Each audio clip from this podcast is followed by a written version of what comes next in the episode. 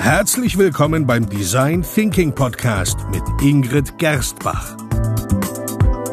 Hier erfahren Sie, wie Sie vertragte Probleme kreativ lösen, weil Innovation kein Zufall ist.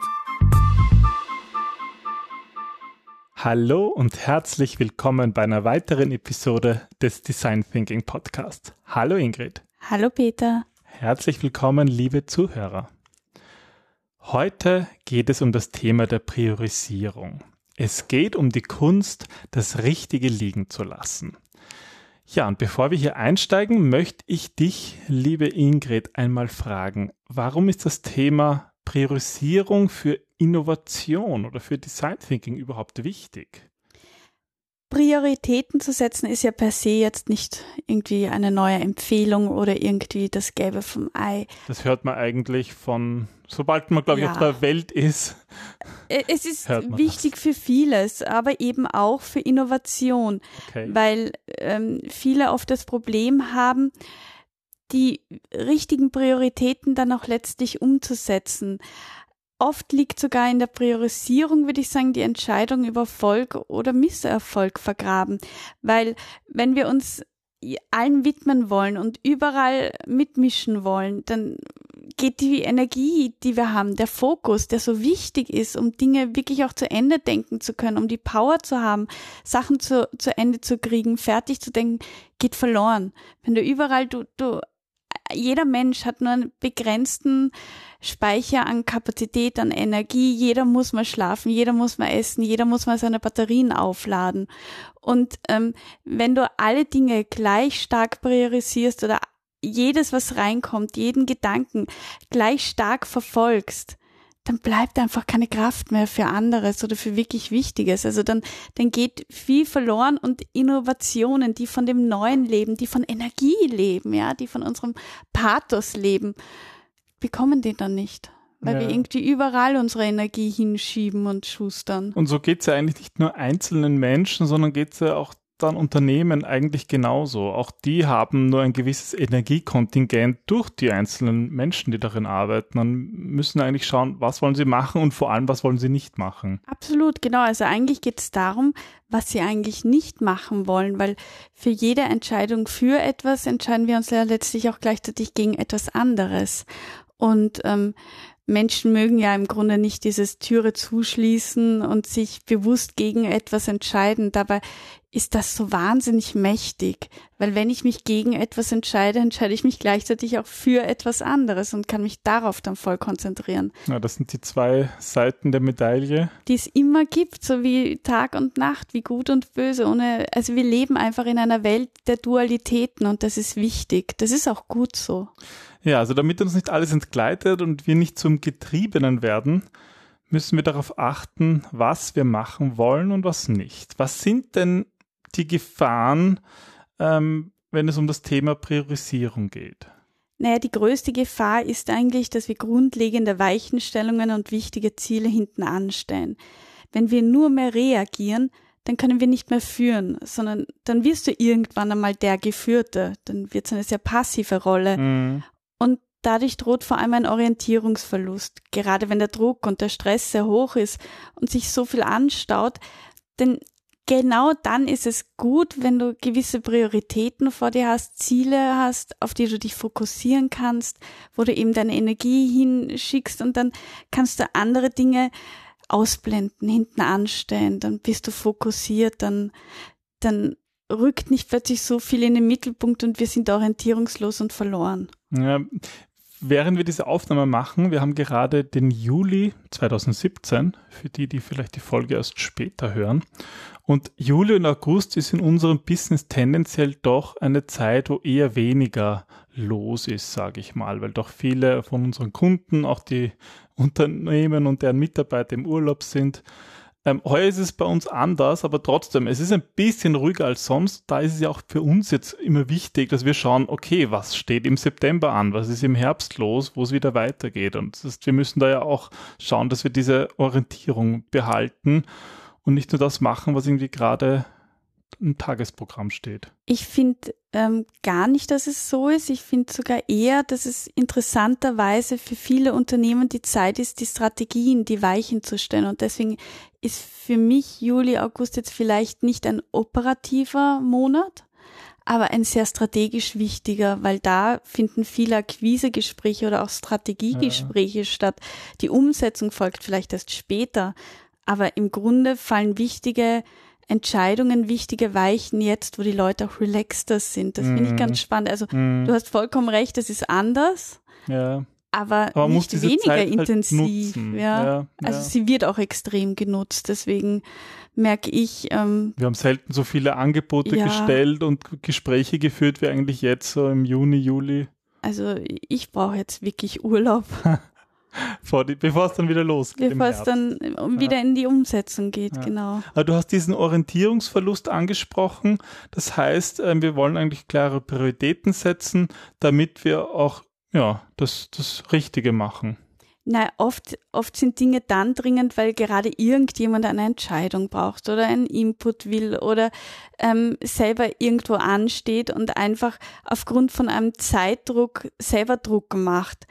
Aber das sind eben keine guten Voraussetzungen, um wirklich gute Prioritäten oder Entscheidungen zu treffen, sondern dann werden schlechte Entscheidungen getroffen. Ja, das erinnert mich an, an eine Phase, die ich mal hatte, ähm, wenn wenn der Zeitdruck steigt und immer mehr Themen sind und vor allem dieser Input kommt, dann sammeln sich einfach Themen an und die To-Do-Liste wird immer länger. Mhm. Und ich hatte da so eine Phase, da habe ich gedacht, ich kann durch irgendwelche Programme, irgendwelche Apps auf dem iPhone oder sonst auf dem Mac, ähm, die meine To-Dos besser verwalten und indem ich sie eintrage in solche Programme und Listen, dass ich sie ja, dadurch ja. besser organisieren kann. Und das mag stimmen, aber getan werden sie dadurch ja noch nicht. Diese Listen sind halt sehr tückisch, weil sie ähm, täuschen eine Illusion vor, dass sie uns Verantwortung abnehmen und dass wenn du die richtige Liste hast, dass die To-Dos leichter fallen. Aber es geht ja nicht darum, nicht allein eben um die Priorisierung. Es geht letztlich immer um die Umsetzung.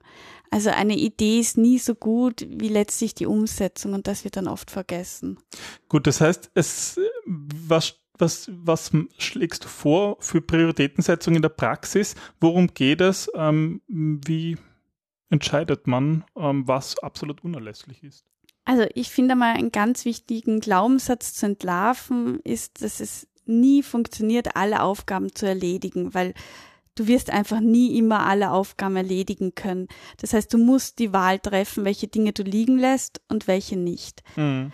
Deswegen ist es ganz gut zu analysieren und sich zuerst zu überlegen, welche Aufgaben absolut notwendig sind. Und ähm, wenn man jetzt eher aus, aus der klassischen BWL auch ein bisschen herausschaut oder aus der Unternehmenssicht, aus dieser ganzheitlichen Sicht oder wie du es in, in der Business-Analyse nennst, dieses Big Picture mir anschaue, dann ist es wichtig einmal zu schauen, wie kann ich das Unternehmen lebens- und handlungsfähig lassen oder behalten.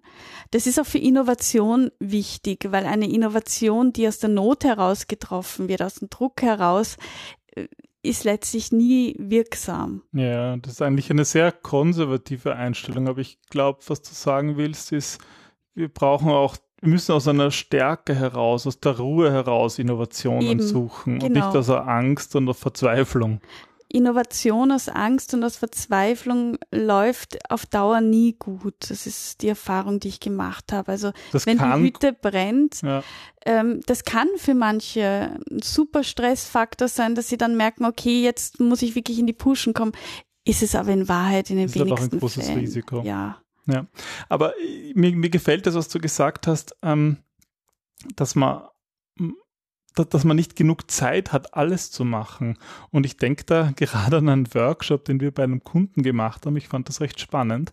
Wir machen in der Ideenfindung, kommen viele, viele Ideen raus. 20, 40, 50, 100 Ideen zu einer Fragestellung. Und ich kann mich erinnern, da hat mal ein, ein, ein Teilnehmer gemeint, naja, wir müssen die jetzt alle anschauen und alle mhm. bewerten.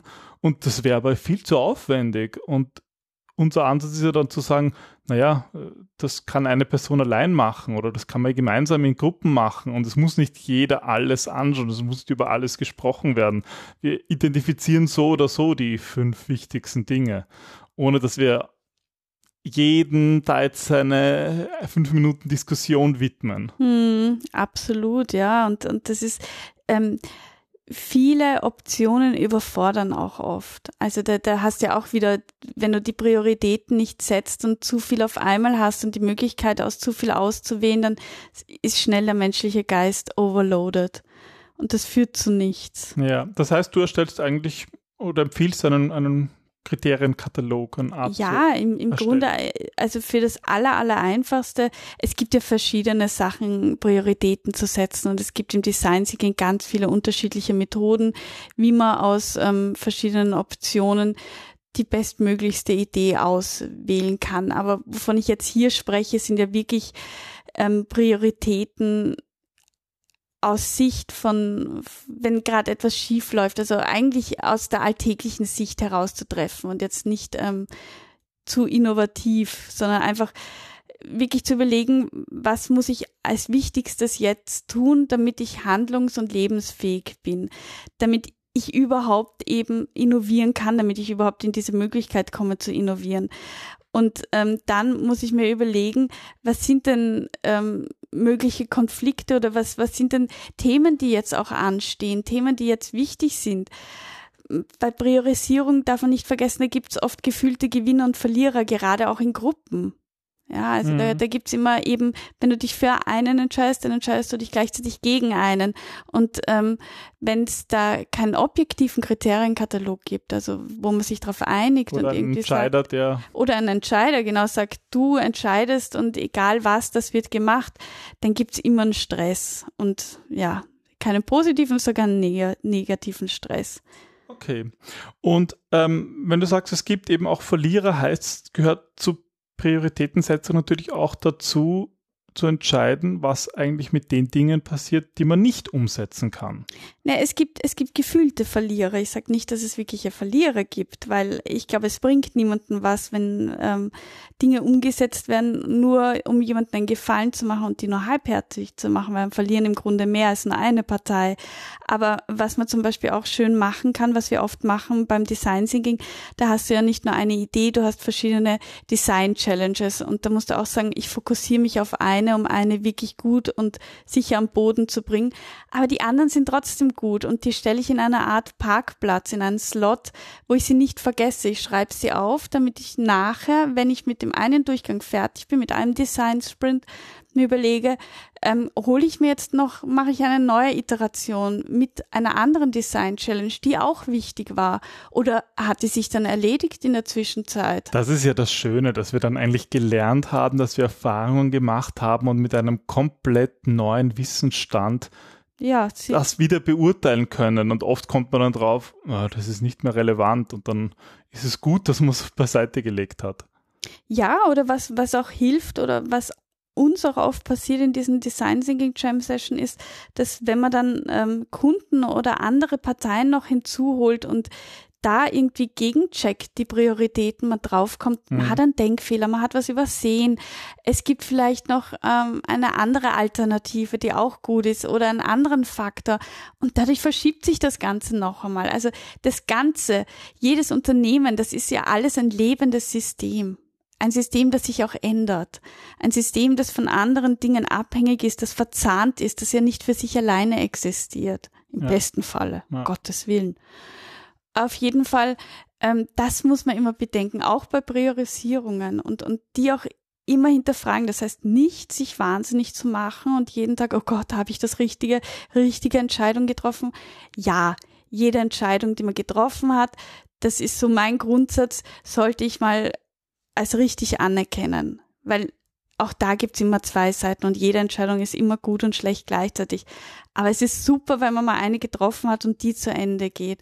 Jetzt nicht stur und nicht auf Denkfehler wie Sunken Costs und so weiter hineinfallen, aber einfach mal ähm, die Priorisierung so wie sie ist hernehmen, mit anderen diskutieren und sie dann vielleicht gegebenenfalls anpassen. Ja, das ist vielleicht auch ein Tipp, generell solche Prioritäten mit anderen zu diskutieren, um einfach selbst nicht in Denkfehler reinzufallen, um auch gemeinsam irgendwie zu einer Entscheidung zu kommen. Ja, um blinde Flecken sichtbar ja, zu machen. Ja.